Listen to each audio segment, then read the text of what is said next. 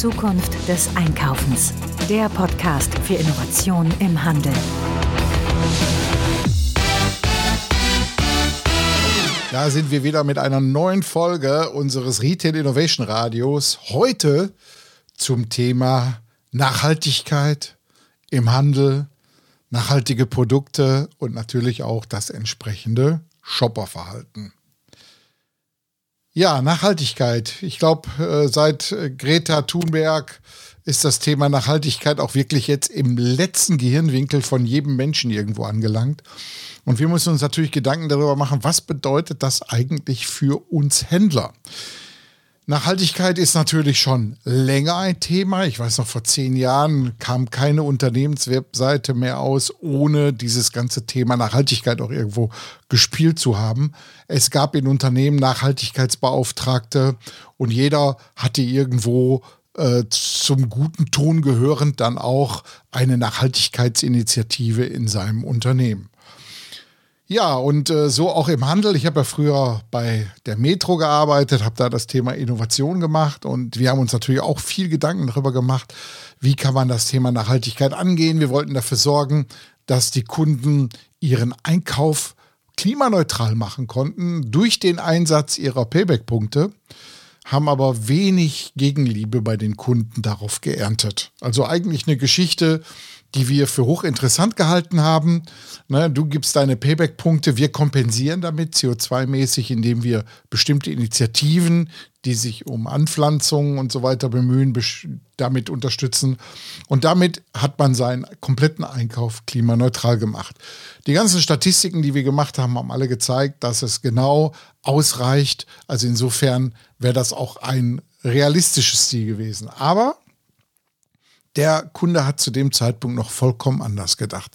Sobald es irgendwie ähm, an die eigene Geldbörse ging, haben viele Menschen sich zweimal Gedanken darüber gemacht, ob sie jetzt nachhaltig handeln sollen oder nicht. Das haben wir oft auch gesehen im Bereich der nachhaltigen Mobilität. Erst seitdem wir richtig fette Boni bezahlen zum Kauf von Elektrofahrzeugen, boomt auch die Branche aktuell ganz besonders. Ja, aber äh, das, was wir an Erfahrung gesammelt haben, die ich gerade geschildert habe, sind ja auch mittlerweile schon über zehn Jahre alt. Da hat sich jetzt in den Köpfen auch viel verändert. Und da gab es auch eine Untersuchung, die ähm, von der Initiative Digitale Handelskommunikation äh, gestartet wurde. Und da kam heraus, dass 86 Prozent der Konsumierenden äh, an dem Thema Nachhaltigkeit interessiert sind, also schon ein recht hoher Wert. 80 Prozent gaben auch an, in den letzten Jahren noch stärker auf ihr umweltbewusstes Verhalten geachtet zu haben. Man sieht also, dass das, was äh, jetzt in den Tagesschauen der Welt ständig immer war, dieses Thema Nachhaltigkeit, Fridays for Future und so weiter, dass das jetzt auch irgendwo Früchte trägt. 59 äh, Prozent, also über die Hälfte der Befragten, sind sogar bereit, auf etwas Komfort zu verzichten, äh, indem sie sagen, gut, dann fliege ich weniger. Meiner Meinung nach ist Bahnfahren deutlich komfortabler als Fliegen, aber manche sehen das eben halt noch anders. Ja, und ähm, nicht nur das eigene Verhalten wird aber angepasst, sondern besteht auch der Wunsch, dass Unternehmen mehr Wert auf Nachhaltigkeit legen, sagen 81 Prozent. Also man sieht, da hat sich in den letzten Jahren schon einiges verändert. 88 Prozent attestierten zwar, dass sich bei den Händlern und Marken in den letzten Jahren schon etwas getan hat. Davon finden aber deutlich über die Hälfte, dass dieses noch zu wenig sei. Also 56 Prozent sagen, ich wünsche mir mehr von Händlern und von äh, den Herstellern.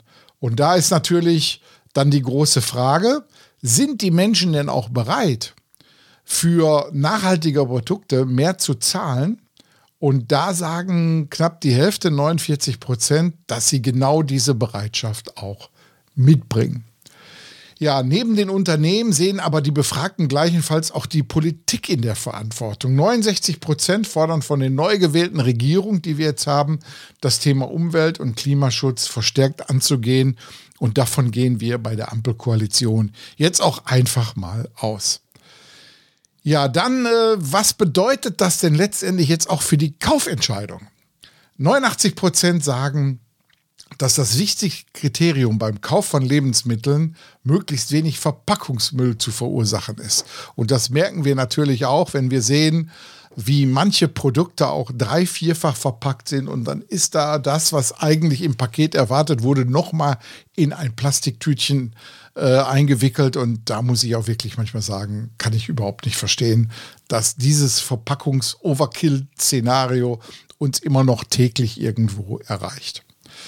Ja, Regionalität ist auch für viele wichtig. 83 Prozent haben gesagt, ich achte darauf, wo die Sachen herkommen. Und überraschend, erst an dritter Stelle kommt der günstigste Preis für Lebensmittel. Ja, und da sind wir bei so einem Punkt, das ist das Ergebnis einer Umfrage.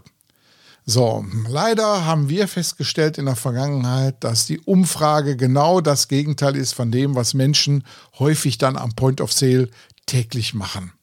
Und der Geldbeutel sitzt den Leuten manchmal ziemlich viel näher als das gute Gewissen, etwas für die Umwelt getan zu haben. Und ich muss ehrlich sagen, ich gucke da so zweideutig drauf. Natürlich haben sich viele Dinge geändert in den letzten Jahren, aber die Entscheidung am POS, die fällt immer noch direkt äh, mit dem Blick ins Portemonnaie. Ja, wir haben allerdings jetzt hier auch jemanden, einen Experten, der sich mit dem Thema nochmal aktuell beschäftigt hat. Und da freue ich mich auf meinen lieben Freund Professor Dr. Stefan Rüschen von der DHBW in Heilbronn. Wir haben den schon oft hier im Podcast gehabt und die haben sich jetzt wieder mit dem Thema Nachhaltigkeit beschäftigt und das hören wir uns jetzt mal im Interview an. Stefan, zuerst war ein frohes neues Jahr und ich hoffe, es geht dir gut. Ja, hallo Frank, vielen Dank. Ja, mir geht es sehr gut. Wünsche dir auch noch ein gutes neues Jahr und äh, ich glaube, dir geht es auch gut, oder? Ja, also sowieso. Ne, wir haben gut zu tun hier und ich sag mal, das ganze Thema Handel entwickelt sich ja doch, doch besser äh, als im letzten Jahr noch äh, befürchtet. Wir haben ja jetzt ganz gute Zahlen bekommen über den Gesamteinzelhandelsumsatz der ähm, auch wieder gestiegen ist, aber allerdings sehr stark natürlich im Online-Bereich. So, aber das ist gar nicht unser Thema heute. Unser Thema ist ja letztendlich, du hast mit noch einer Kollegin und einem Kollegen habt ihr eine schöne Untersuchung gemacht zum Thema Nachhaltigkeit im Handel. Ich hatte gerade in der Anmoderation auch schon mal dieses Thema drin, wo ich meine Erfahrungen, die schon zehn Jahre alt sind, äh, mal eingebracht habe. Aber bei euch gibt es ja jetzt neue Erkenntnisse und erzähl mal, was ihr denn da auf die Beine gestellt habt. Ja, wir haben eine Studie zum Attitude Behavior äh, Gap gemacht. Mein Kollege Carsten Kortum und Nele Berg, die äh, Alumna von der DHBW Heilbronn bei uns, äh, bei uns ist. Und der Ausgangspunkt war, dass uns einfach interessiert hat, wie relevant sagen die Kunden, ist ihnen Nachhaltigkeit? Und wir haben das anhand von 13 Kriterien auch, ähm, auch abgeprüft. Aber auf der anderen Seite, also das Attitude, das Behavior, wie oft tun sie das tatsächlich? Weil wir wissen, dass es im Einkaufshalten eben dieses Gap gibt zwischen dem, was die Kunden eigentlich tun wollen und das, was sie tatsächlich machen. Die Gründe, warum das unterschiedlich ist, sind ja beispielsweise Convenience. Da nehme ich halt doch keinen Mehrwegbecher, sondern lieber den Einwegbecher oder auch Budgetgründe. Bin ich bereit, äh, dafür mehr zu zahlen? Oder manchmal ist es auch Unwissenheit, dass die Kunden sich eigentlich äh, richtig verhalten. Ähm, und das, das hat uns interessiert, natürlich vor allem unter dem Aspekt, dass Nachhaltigkeit, es vergeht ja kein Tag, wo nicht äh, Hersteller oder Händler etwas, ähm, etwas vermelden, eine Maßnahme, neue Ziele, Klimaneutralitätsziele ähm, äh, formulieren mittlerweile alle. Äh, und da wollten wir mal wissen, wie weit eigentlich die Kunden sind, weil wir sagen so schon, it takes two. Äh, es hilft nicht nur, dass der Handel und die Hersteller etwas machen, sondern der Kunde muss auch, äh, muss auch irgendwie mitziehen. Ähm, das muss Hand in Hand funktionieren. Ja, und ähm, da ist ja die große Fragestellung, ähm, hat sich denn in den letzten Jahren da einiges verändert oder gibt es da eine bestimmte Klassifizierung an Zielgruppen, an denen man mehr oder weniger Engagement festmachen kann? Ja, ich glaube, bis, bis vor ein, zwei Jahren hat man eher formuliert, dass Nachhaltigkeit eine Chance ist, sich zu profilieren gegenüber dem Wettbewerb, sowohl auf Hersteller- als Handelsseite. Uns sieht vor allem natürlich die, äh, die Handelsseite. Äh, wir würden jetzt nach unserer Studie eigentlich so weit gehen, dass es ähm, eigentlich eine Frage der Überlebens, äh, eine Überlebensfrage ist für, für Händler, dass sie authentisch das Thema Nachhaltigkeit in ihrem Konzept äh, verankert. Denn wir konnten in unserer Studie, wo wir übrigens 3000 Konsumenten befragt haben und das auch ergänzt haben mit zwölf Experteninterviews von Hersteller und Händlern, äh, konnten wir feststellen, dass wir so 20 Prozent sind die sogenannten Überzeugten, die tatsächlich über alle Kriterien ist für die Nachhaltigkeit nicht sowohl im Attitude als auch im Behavior äh, sehr, sehr, sehr wichtig. Und das sind vor allem auch diejenigen, die, die sehr, man kann sagen, radikal die Bereitschaft haben, die Einkaufsstätte zu wechseln, ihre angestammte Einkaufsstätte zu wechseln, wenn ein anderer Händler mehr nachhaltige Produkte haben. Übrigens haben 40 Prozent aller Befragten dieser Aussage zugestimmt die Bereitschaft, die Einkaufsstätte zu wechseln. Und da merkt man schon, selbst wenn man vielleicht jetzt noch keine riesen Kundenwanderungen erlebt, dass sozusagen die Attitude ist dann die Vorsteuergröße zu dem, was dann im Behavior auch, auch kommen wird. Und wenn ein Händler 40 Prozent, bleiben wir bei der Zahl, 40 Prozent Umsatz verlieren würde, äh, dann äh, wäre er nicht mehr, nicht mehr am Markt. Das geht sogar viel, viel, viel, viel schneller. Also die, Nachhaltigkeit zunächst als Chance ist mittlerweile für, aus unserer Sicht eigentlich kippt um im Sinne von, es ist eine Überlebensstrategie für jeden Händler. Wer das nicht, wer das nicht authentisch in seinem Konzept hat, wird aus unserer Sicht mittelfristig nicht überleben können. Ja, hochgradig interessant. Ähm, jetzt haben wir natürlich die Menschen, du hast hier die, ähm, die Überzeugten, die 20 Prozent gerade mal genannt ähm, könnte man ja auch so als Teil einer Gaußschen Normalverteilung sehen.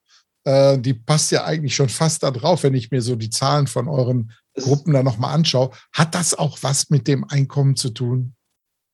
Nein, das hat tatsächlich, also zum einen hast du völlig recht, Frank, äh, das ist eine Gaußsche Normalverteilung, ähm, denn wir haben vier Gruppen gebildet, die überzeugten, die Hybriden, Skeptiker und die Verweigerer. Äh, den Nachhaltigkeit für überhaupt gar keine Relevanz, weder im Attitude noch im Behavior spielt. Und das sind äh, die Verweigerer sind 24 Prozent. Äh, insofern ist das, ist das äh, tatsächlich so. Wir haben aber auch untersucht, ob es eine Korrelation gibt mit dem, äh, mit dem Einkommen. Und das gab es tatsächlich nicht. Über alle Einkommensklassen haben wir eine ähnliche Verteilung der Überzeugten und der Verweigerer. Also die Hypothese, dass die Einkommensschwachen eher Nachhaltigkeit nicht in ihre Einkaufsprozesse berücksichtigen können, wollen oder können. Die reichen aber schon. Ähm, die hat sich nicht bewahrheitet. Es ist bei den Einkommen sehr gleichmäßig verteilt. Einkommen spielt keine Rolle auf das Nachhaltigkeit. Alle Einkommensklassen, äh, für die ist Nachhaltigkeit wichtig. Das ist übrigens auch bei den Altersklassen so wenn man vielleicht vermutet hätte, dass die sogenannte Fridays for Future Generation, wobei in dem Fall haben wir erst ab den 20-Jährigen abgefragt, dass die Jungen für die Nachhaltigkeit wichtiger ist, was wir so glauben zu spüren im, im Alltäglichen. Das ist auch nicht der Fall. Auch hier über alle Altersklassen spielt Nachhaltigkeit dieselbe relevante Rolle. Ja, ist ja hochinteressant, dass das für Händler jetzt zukünftig viel, viel mehr auch immer ein Überlebenskriterium ist äh, und natürlich auch ein nachhaltiges Kriterium für sein eigenes Business ist. Ähm, ihr habt ja Handlungsempfehlungen auch rausgearbeitet aus dem ganzen Themen. Insgesamt zehn Stück. Äh, kannst du die für unsere Hörerschaft nochmal erläutern, dass äh, die mal genau wissen, was sie dann letztendlich da auch äh, in ihren weiteren äh, Geschäftsstrategien dazu beachten haben? Ja, wir, wir haben gerade auch auf Basis der Experteninterviews, die wir geführt haben, äh, haben wir zehn Empfehlungen ähm, formuliert. Ähm, wobei wir das, das erste quasi, dass wir sagen, wie wir vor 40, 30, 40 Jahren gesagt haben, dass Kundenorientierung nicht an eine Marketingabteilung delegierbar ist, sondern das gesamte Unternehmen bis hin zur Buchhaltung angeht. So ist es bei der Nachhaltigkeit auch. Äh, da geht es nicht darum, das an eine Nachhaltigkeitsabteilung zu delegieren. Die hat eine wichtige Aufgabe, weil sie vor allem das Wissen auch zur Verfügung stellen muss innerhalb vom, vom Unternehmen. Aber Nachhaltigkeit muss eine Grundorientierung im Unternehmen sein, die jeden etwas angeht. Und das kann man ja eigentlich selber für sich auch feststellen, indem man einfach mal am Ende eines Tages resümiert, wie oft das Wort Nachhaltigkeit eigentlich vorgekommen ist und ob man bei Diskussionen, bei Entscheidungen das überhaupt mit in Bezug, mit in Erwägung gezogen hat. Äh, und letztendlich äh, muss es aber schon fast so weit gehen, dass Nachhaltigkeit auch eine, eine Priorität hat. Also nicht nur ein Nebenkriterium ist, sondern eine Priorität hat, uns daran, wir uns daran leiten lassen, welche Entscheidungen äh, wir, wir treffen. Lass mich da mal ein, lass mir noch ein konkretes Beispiel machen. Wir waren mit, äh, mit Studierenden mal äh, bei einem großen Verbrauchermarkt und dort sagte der äh, Marktleiter, er guckt am nächsten Morgen ob bei der frischen Sushi-Abteilung, die frisch zubereitet wird und dann abgepackt verkauft wird, mindestens 30 Packungen weggeschmissen werden. Mindestens 30 Packungen weggeschmissen werden. Das hat bei uns ja großes Erstaunen aus, äh, ausgelöst und haben wir nachgefragt, was denn die Logik dahinter ist. Und dann sagt er, es müssen mindestens 30 sein, damit er bis 22 Uhr verkaufsfähig ist, also sprich die 30 Facings gefüllt sind und ein volles Regal dem Kunden präsentiert wird. Das Problem bei diesen Sushi-Verpackungen ist übrigens, die können nicht der Tafel gegeben werden, die müssen vernichtet werden. Und da merkt man, dass Nachhaltigkeit äh, nicht an erster Stelle ist, sondern Umsatz, Umsatz, Umsatz. Äh, und man dann lieber, um mehr Umsatz zu machen, auch mehr wegschmeißt. Äh, und das wäre aus unserer Sicht nicht die richtige, an so einem ganz konkreten Beispiel, nicht die richtige Grundhaltung. Also ist äh, Nachhaltigkeit in erster Linie, höre ich jetzt daraus, in jedem Fall Chefsache. Naja, in jedem Fall Chefsache, aber eben nicht nur. Na, nicht, eben, genau. Ne? Nicht, nicht, nur, nicht nur. Denn äh, wenn es Chefsache ist, dann ist das Unternehmen so nachhaltig, wie der Chef ist. Äh, und äh, da würden wir sagen, nein, nein, das ist äh, Sache von, von jedem Einzelnen, damit im Zweifelsfall sogar die Mitarbeiter Druck machen aufs Unternehmen, auf den Chef machen, ähm, dass das nachhaltiger ähm, gesteuert wird. Also ist es Chefsache? Nein, nicht nur Frank. Gut, okay. Ähm, sehr guter Ansatz daraus auch. Ja, ähm, dann das Thema Klimaneutralität ist ja immer wieder ein großes Thema. Alle Unterne Unternehmen versuchen ja einen CO2-neutralen Fußabdruck irgendwo zu hinterlassen. Äh, wie sieht das da aus? Ich meine, bleiben wir mal vielleicht bei den gut 250.000 kleinen mittelständischen Händlern, die wir haben. Die großen so wie unsere alte Metro oder Rewe oder Edeka und so, die wissen natürlich, was sie tun müssen. Die sind auch von Nachhaltigkeitsberatern umzingelt. Äh, denen braucht man nicht mehr viel zu erklären. Aber was würdest du denn so den Mittelstand raten in der Richtung? Na, ehrlich gesagt, das Thema Klimaneutralität hat erst noch, noch einen anderen Aspekt, nämlich, dass wir ein einheitliches Verständnis brauchen, äh, wann ist denn ein Unternehmen, ein Händler klimaneutral? Ähm, ein Beispiel zu nennen, ähm, Aldi ähm, sagt, dass sie seit 2017 klimaneutral sind. Es ist auch einigermaßen transparent auf der, äh, auf der Webseite dargestellt. Sie, ähm, sie messen den CO2-Abdruck und kompensieren den dann über, über Zertifikate. Penny hat jetzt das Ziel ausgegeben, bis 2040 klimaneutral zu sein. Jetzt kann man daraus machen, dass äh, Aldi viel weiter ist und äh, Penny ewig, da, ewig braucht, bis sie das hinbekommen. Es könnte aber auch sein, dass beide Unternehmen völlig unterschiedliches Verständnis von Klimaneutralität haben. Denn äh, wo fängt denn mein CO2-Abdruck als Händler eigentlich an? In der Filiale, am Zentrallager oder wir wissen alle, und das ist eben auch relevant für dieses Attitude-Behavior Gap, nämlich äh, wir verursachen durch unseren Konsum, versuchen wir, verursachen wir CO2. Also diese berühmten, berechtigten und berüchtigten Beispiele Fleischkonsum und Palmöl, ähm, die wir durch unseren Konsum verursachen. Der Händler an sich, der kann durch seine Logistik und durch die Frage, wie er Elektrizität einkauft durch grünen Strom, hat das keine, keine Relevanz, aber das hat einen sehr hohen CO2-Relevanz für die, für, die, für die Welt. Also was verstehen wir eigentlich wirklich unter Klimaneutralität, um uns als Unternehmen so zu, äh, so zu definieren? Und wenn wir, wenn wir das dann, dann haben, dann geht es natürlich tatsächlich auch daran, dass auf der einen Seite auch der kleine Händler seine Hausaufgaben im Backoffice macht. Also zum Beispiel, welchen, Strom, äh, welchen Strom beziehe ich eigentlich? Ist das grüner Strom? Wie viel Strom brauche ich überhaupt? Energieeffizienz. Aber auf der anderen Seite auch, welche Produkte biete ich an? Können die denn nicht auch regional sein? Muss es immer äh, die internationalen Früchte sein, der internationale Wein etc. pp. Im Prinzip muss es uns gelingen, dass wir tatsächlich einen CO2-Abdruck pro Produkt definieren. Und den, und das wäre das wäre eben auch unsere Empfehlung, dass es dann gelingt, einen Nachhaltigkeitsscore, eigentlich eine Zahl, wie, so wie wir die Nährwerttabelle haben, wo ich sehen kann, wie viel Kohlenhydrate ein, ein Produkt hat, müsste auf jedem Produkt sein, wie viel CO2 es in der gesamten Kette verursacht und nicht nur in der Logistik vom Zentrallager äh, zur, zur Filiale. Wenn wir das hätten, wenn uns das gelingen würde, dann wäre es für die Verbraucher auch sehr, sehr viel einfacher zu entscheiden, ich nehme das Produkt oder jenes Produkt. Oder jetzt eine Frage für den einzelnen Händler zu entscheiden, welche Produkte liste ich tatsächlich. Nämlich dann logischerweise im Sinne von Nachhaltigkeit diejenigen, die einen sehr niedrigen äh, CO2-Wert haben und nicht die einen hohen CO2-Wert haben. Und dann auch ein bisschen Empfehlung für Händler war ja deine Frage, äh, es zu einer Grundorientierung zu machen. Äh, und da ist die, wenn man da sagt, selbstständiger Einzelhändler, es ist Chefsache, ähm, da ist natürlich Chefsache, geht dann sehr, sehr schnell, ja, weil der Chef, der Einzelhändler, der ist direkt am Geschäft dran, der kann wirklich was beeinflussen auf der, auf der Detailebene und der kann auch seine Mitarbeiter äh, direkt beeinflussen. Also für einen selbstständigen Einzelhändler ist es für Transparenz zu sorgen ähm, und, und es zur Grundorientierung zu machen. Ähm, ich glaube, dann, dann ist er auf dem, auf dem richtigen Weg.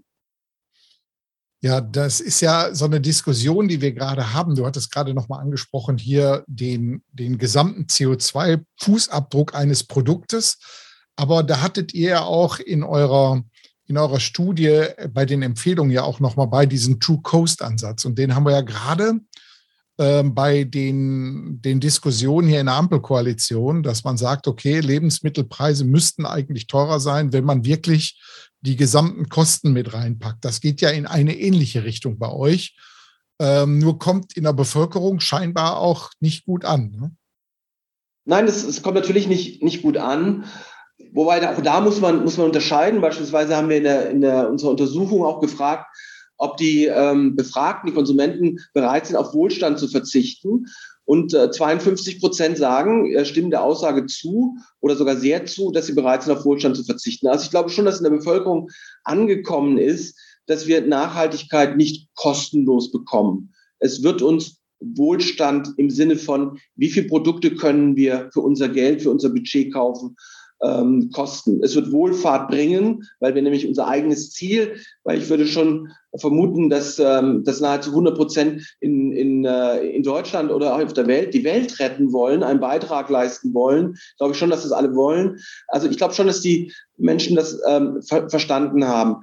Ähm, jetzt ist der, der True Cost Ansatz äh, macht viel Sinn, weil er nämlich dann natürlich die Produkte bestraft, die einen hohen CO2, einen schlechten CO2-Abdruck haben, einen hohen CO2-Ausstoß ähm, ver, verursachen. Jetzt kommt es natürlich nicht gut an, wenn es plötzlich dazu führt, dass alle Produkte um 30 Prozent steigen. Also irgendwie muss man, muss man, äh, muss man es wahrscheinlich hinkriegen. Und da ist die Politik natürlich ein Stück weit gefragt, wie sie, wie sie steuernd durch unterschiedliche Abgaben und Steuern, beispielsweise vielleicht durch unterschiedliche Mehrwertsteuer, nicht banal, aber wenn man schon mal anfängt zu diskutieren, damit man auch eine Lösung findet, findet es schafft, dass es Produkte gibt, die eben teurer werden und andere, die vielleicht eben billiger werden können. So dass es dann eine Chance besteht, dass ja, es wird mehr Geld kosten, es aber nicht ins Astronomische geht und dann derjenige mit kleinen Einkommen sagt, ich weiß eigentlich gar nicht mehr, äh, wie, ich, äh, wie ich überleben soll. Äh, so teuer sind die, sind die Produkte gewesen, äh, geworden. Das bedeutet ja aber dann auch, dass ich so als Einkäufer bei einem der großen Handelsunternehmen ja dann auch praktisch mein Einkaufsverhalten ändern muss, ne? Wenn ich will, dass der Kunde sein Einkaufsverhalten ändert, ne? Ne, ich kann als, als Einkäufer kann ich natürlich auch ähm, erstmal jetzt die, die Macht des Handels, in dem Fall eben positiv formuliert, meinen Einfluss ausüben, was Händler auch immer mehr machen. Also in den Einkaufsgesprächen ähm, kommt auf den Tisch, dass die Hersteller gefragt werden, was tut ihr für, für Nachhaltigkeit? Und dass sie hier auf die Markenartikler eben auch Druck ausüben, nämlich vor allem auf die Markenartikler, die vielleicht noch sich zurücklehnen können, weil sie eine starke Marke haben die Kunden der Marke vertrauen, sie kennen sie und deshalb noch kaufen und da so nicht genau gucken, was sie da eigentlich ähm, tatsächlich machen, ähm, dass, der, dass die Einkäufer dort ihre, ihre Macht, Macht ausüben. Äh, allein die Fragen schon zu stellen, ist schon, ist schon hilfreich. Das Zweite ist, dass die Händler, und das tun sie ja auch sehr stark, bei den Eigenmarken, wo sie es selber in der Hand haben, ähm, steuernd eingreifen und eben die Produkte versuchen, immer nachhaltiger zu machen. Andere Verpackungen, recyclingfähig, weniger Verpackungen, regionaler versuchen zu sourcen, etc., etc. pp. Was wir ja auch beim Discount immer mehr erleben, wo ja auch, selbst beim Discount, wo ja die Produkte durchaus lokaler und auch ähm, regionaler ähm, werden. Aber ja, es geht um die Frage, ist der Einkaufspreis wirklich das einzige Kriterium, dass ich mir für Produkt A oder B als Einkäufer entscheide? Oder ist eben nicht das Thema Nachhaltigkeit, spielt das nicht auch eine, auch eine Rolle? Das heißt, äh, nicht ganz wegzuwischen ist, dass es nicht nur den äh, Kunden Wohlstand kosten wird, sondern vielleicht auch den Händler ein Stück weit, ein Stück weit Marge kostet. Aber da geht es einfach darum, das wäre jetzt Vorlesung, erstes Semester, Ziele. Es gibt eben Ober- und Unterziele. Welches Ziel hat die höhere Priorität? Und wenn ich die Nachhaltigkeit nur als Nebenziel mache, nur so am Schluss mal irgendwie diskutiere, dann werden wir nicht so schnell vorankommen wie notwendig. Oder um es anders zu sagen, der Händler, der es eben überhaupt nicht berücksichtigt ist, da bleibe ich noch, ich noch mal dabei, unsere These, der Händler, der nicht authentisch Nachhaltigkeit rüberbringt, der wird irgendwann vom Markt verschwinden. Deshalb ist schon aus Überlebensgründen eine Notwendigkeit, dass die Einkäufer ihr Verhalten dementsprechend auch anpassen. Jetzt ähm, nehmen wir mal so einen, so einen durchschnittlichen kleinen Händler. Ne? Ich sag mal, zwei Läden, A, 200 Quadratmeter, ähm, Feinkostbereich, bleiben wir mal bei Lebensmitteln. Ähm, der hat ja sowieso schon ein gutes Gespür für gute Lebensmittel und so. Was würdest du denen empfehlen, was er als aller, allererstes machen soll und was den höchsten Effekt bringt? Also diese Low-Hanging Fruits, welche sind die ersten, die man ernten könnte? Na, ist jetzt erstmal Strom, Strom reduzieren und dann grünen Strom äh, auch wirklich, äh, wirklich kaufen. Da kann sich jeder selber hinterfragen, ob er das, äh, ob, er das, äh, äh, ob er das tut. Das ist so das Low, Low, Low Hanging Fruits, weil das ist einfach umzustellen. Vertrag wechseln äh, und schon hat man, ähm, hat man grünen, grünen Strom. Ähm, das, das zweite ist, ähm, die, die Regionalität eben viel mehr in den Vordergrund stellen ähm, überlegen, muss ich tatsächlich den, den Weißwein aus Chile bewerben? Ja. Vielleicht muss ich ihn nicht im Sortiment haben. Vielleicht, wenn ich jetzt äh, die Empfehlung geben würde, alle internationalen Produkte aus dem Sortiment rauszuschmeißen, dann würde jeder Händler würde dann lachen, würde sagen, dann bin ich nicht mehr am Markt. Ähm, aber die Frage ist, was stelle ich denn in den Vordergrund? Muss ich den chilenischen Wein in die Zweit Zweitplatzierung äh, äh setzen? Äh, oder kann es nicht ein, nicht ein, deutscher Wein, ein deutscher Wein sein, eben einer aus der Region? Und so kann man alle Sortimente durchgehen und kann immer gucken, wo kommen die denn eigentlich her? Und dann ist, sagen wir mal, eine Grundsatzannahme, äh, die, der Grundsatz stimmt, im Einzelfall nicht immer. Ähm, je regionaler das Produkt ist, desto nachhaltiger, desto nachhaltiger wird es sein.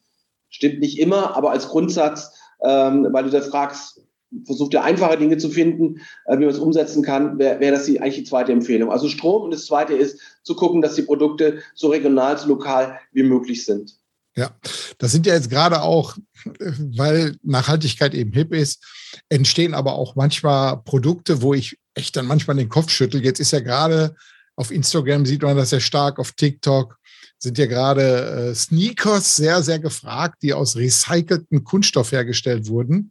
Aber da sie aus Brasilien kommen und um die halbe Welt gefahren werden, stelle ich mir gleich die Frage, ob das überhaupt noch der Sinn ist oder ob es hier nicht mehr um irgendwo nur so ein Modegag geht, der auf diesen Makrotrend Nachhaltigkeit irgendwo äh, versucht mitzufahren. Ne? Ja, aber um die, um die Frage zu beantworten, wäre es wäre sehr, sehr einfach zu beantworten, wenn, wenn diese Sneakers einen CO2-Abdruck hätten. Dann wäre eben dieser Transport aus Brasilien oder was auch immer noch dadurch entsteht, ähm, wäre dann eben abgebildet und dann, dann wäre es für uns klar. Und, und so haben wir Produkte, die uns vielleicht, vielleicht bei den Sneakers, ich weiß es auch nicht, Frank, was, was die Wahrheit ist, bei den Sneakers wird uns vielleicht ähm, äh, vorgegaukelt. Wir glauben, es ist nachhaltig, aber es ist es vielleicht gar nicht. Das heißt, was auch wichtig ist, ist eine Ehrlichkeit. Eine Ehrlichkeit von, von allen keine, keine Labels dran zu machen, die eigentlich gar nicht stimmen, etwas vorzugaukeln, was gar nicht stimmt, eben das Greenwashing zu machen. So ist es beim Regionalität ein Stück weit auch, ja. Also nicht nur Regionalität draufschreiben, damit es dann gekauft wird, sondern nochmal, der CO2-Abdruck auf jedem Produkt, das wäre im Prinzip die Lösung vieler Diskussionen und würde es für den Verbraucher, für uns, die wir ja kaum die Möglichkeit haben zu hinterfragen, und auch nicht den Willen haben, bei jedem Produkt zu hinterfragen, dann wäre es für uns Transparenz. Und dieser CO2-Abdruck vor allem äh, verpflichtend für jedes Produkt. Und nicht nur scheinbar die Produkte, die gut sind, zu labeln und andere, die nicht gut sind, da steht halt dann mal nichts drauf, dann weiß man es nicht so genau, sondern einfach eine, eine, eine, äh, eine faire, klare, transparente, objektiv nachvollziehbare äh, Kennzeichnung der Produkte. Ja, und da sind wir natürlich bei dem Thema, dass man, da sind wir wieder bei, bei Punkt eins eigentlich eurer Empfehlung, dass man wirklich authentisch als Unternehmen dieses ganze leben soll. Dann kann der Kunde sich auch darauf verlassen, wenn ich dann bei dem speziellen Händler dann kaufe, dass ich auch da ein nachhaltiges Produkt bekomme. Stefan, schönen Dank für den Einblick. Wir haben die Studie jetzt hier auf Zukunft des Einkaufs. Ich verlinke das alles hier in den Show Notes. Die haben wir schon in einem äh, Beitrag in den letzten Wochen schon mal rausgebracht. Kommt alles nochmal neu hier mit rein. Und äh, Stefan, schönen Dank und Grüße nach Heilbronn. Danke sehr, Frank. Grüße nach Düsseldorf.